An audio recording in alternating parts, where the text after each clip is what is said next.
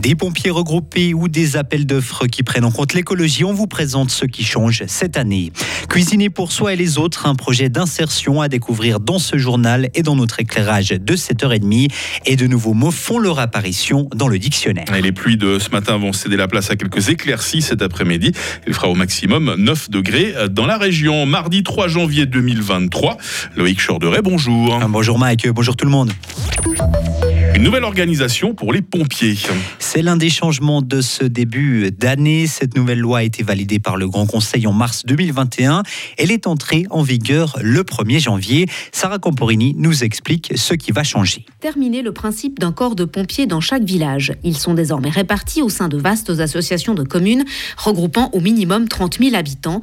En Sarine, par exemple, c'est le RSS, le réseau santé de la Sarine, qui gérera et organisera la défense incendie.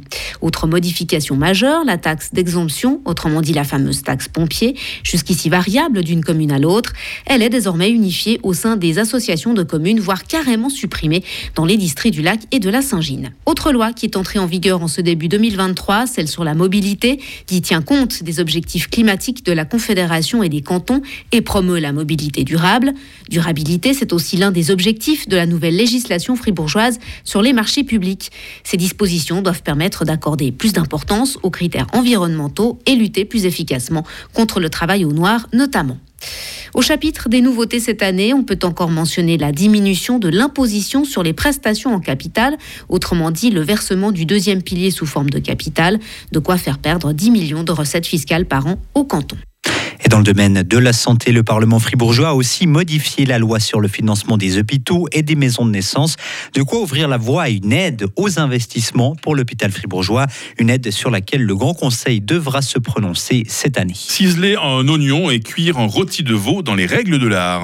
Des jeunes s'y sont essayés dans le cadre du projet Régalité.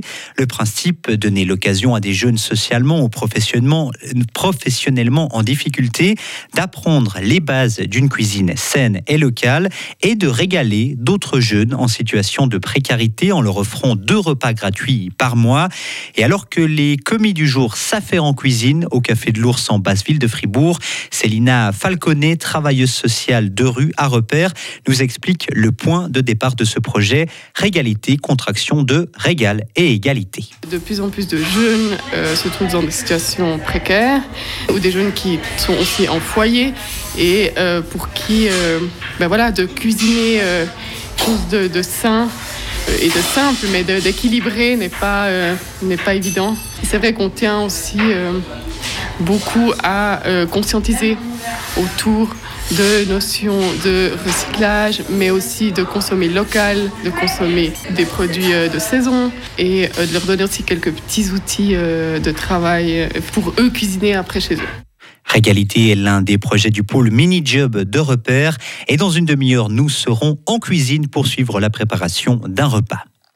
Les équipages de la Réga ont eu davantage de travail à Nouvel An qu'à Noël entre le 30 décembre et le 2 janvier. Donc hier, elles sont intervenues plus de 170 fois pour des sauvetages en montagne, des accidents de la route, mais aussi des cas de maladie ou des transferts entre hôpitaux. L'Espagne a connu en 2022 l'année la plus chaude jamais enregistrée, Loïc. Oui, avec une température moyenne annuelle dépassant les 15 degrés et des conséquences dramatiques liées au réchauffement climatique. Près de 5000 personnes sont mortes en raison de la chaleur l'été passé selon l'Institut de santé publique espagnol, et plus de 300 000 hectares de forêt sont partis en fumée. Pour vous faire une idée, ça représente la taille du canton de Vaud. Lula a signé ses premiers décrets marquant la rupture avec euh, Jair Bolsonaro.